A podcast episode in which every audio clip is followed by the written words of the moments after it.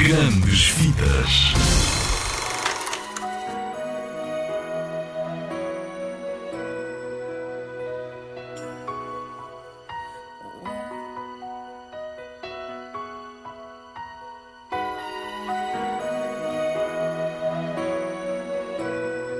burro teve uma grande aventura. O Tia e a Maria tiveram um filho, o Justo. Eu acho que aconteceu. É a verdadeira história do Natal contada pelo burro do presépio.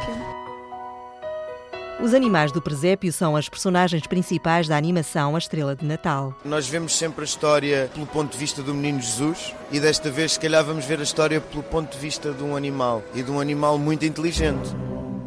Eduardo Frazão dá voz ao burro. Ele é o primeiro a seguir uma estrela porque acha que essa estrela o vai levar a algo diferente, a algo emocionante. Olha, uma estrela! Eu acho que aquela estrela é especial.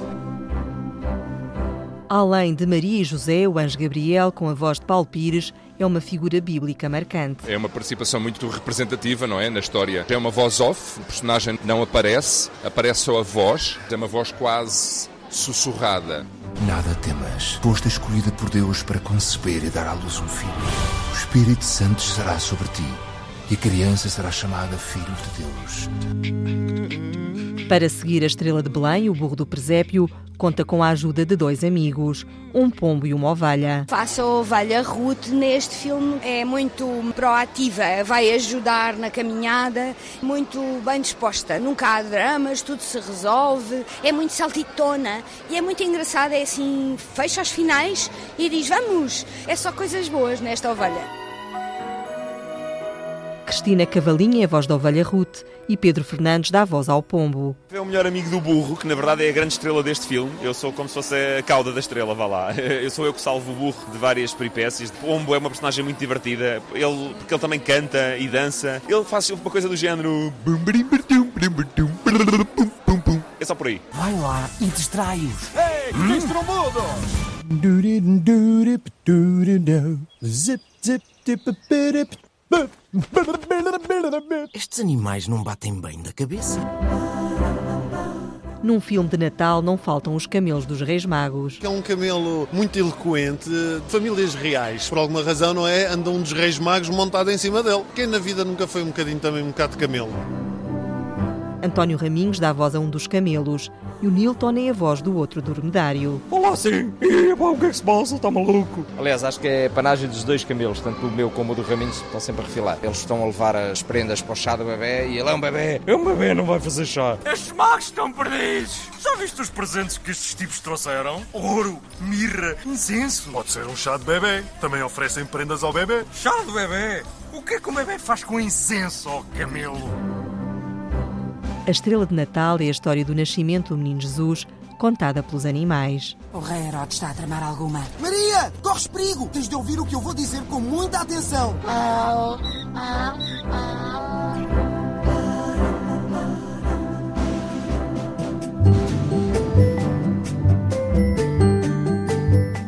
De Londres chega um urso que todos reconhecem.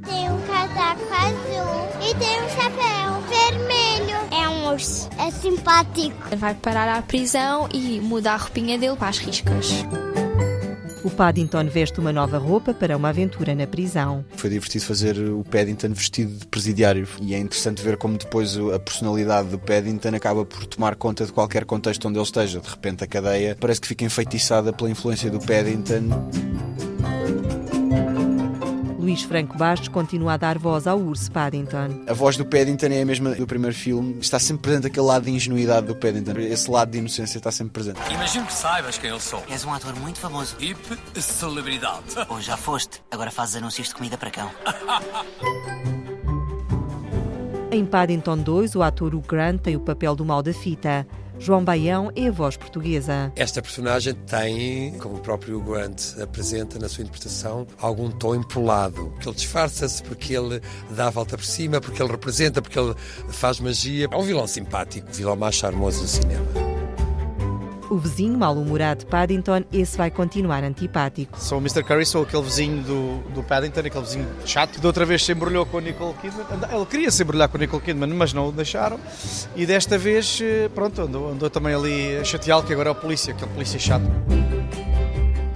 António Machado, a voz ao vizinho, agora polícia de bairro. Pai, é aquela voz assim mais. É pá, tá, sempre chato. Oh, seu Paddington, tá. Pode até parecer que eu sou um criminoso, mas sou inocente. Se alguém consegue reconhecer um criminoso, somos nós. Ele é o mestre do disfarce. Isto é uma quebra de privacidade. Ainda não quebramos nada. O filme mistura atores de carne e osso com animação digital.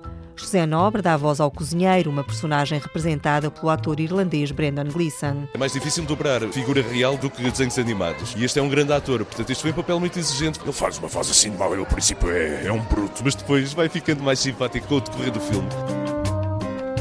No filme Paddington 2, o urso inglês mais famoso está de volta numa história de polícias e ladrões. Este livro pop-up, onde é que o encontraste? Foi na loja do Sr. Gruber. Para! Peço-te! Pare imediatamente. Mas o ladrão não sou eu.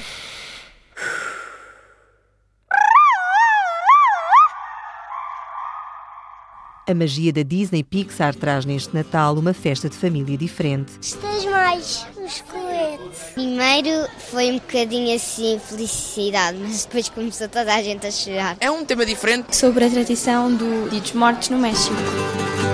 Coco é uma viagem pela tradição mexicana do Dia dos Mortos. Se não pusermos em casa antes do amanhecer, ficas aqui preso para sempre. É um rapaz vivo. Mas primeiro tenho de encontrar o Dela Cruz. Eu posso ajudar-te? Alguma coisa a declarar? Estou a transformar-me num esqueleto. Diana Nascimento, da comunidade mexicana em Lisboa, está orgulhosa da Disney ter feito um filme sobre esta celebração. O filme é como uma carta de amor a, México, bonito, alegre. Penso que é uma mensagem é muito, positivo. Ernesto de la Cruz, o maior músico de todos os tempos. Eu quero ser como ele. Tu vais obedecer à tua família. Nada de música! Nada de música!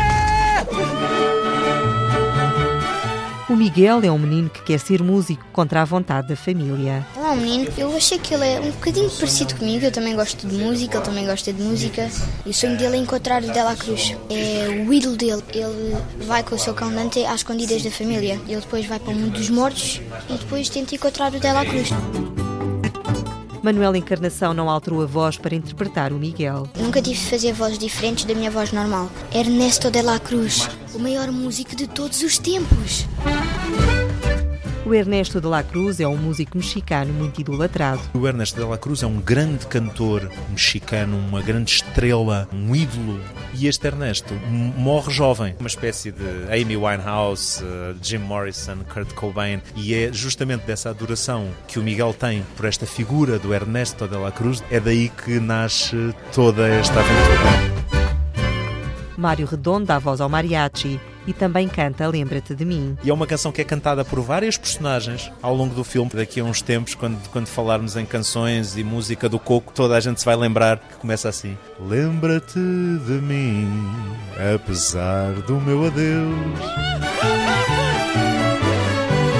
Lembra-te de mim, apesar do meu adeus, lembra-te de mim.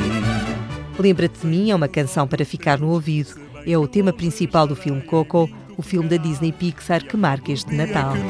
À noite ouvirás, lembra-te de mim. Mesmo que para longe vá, lembra-te de mim. Se a guitarra ouvir chorar, para sempre eu irei morar dentro de ti. Até de novo te envolver, lembra-te de mim.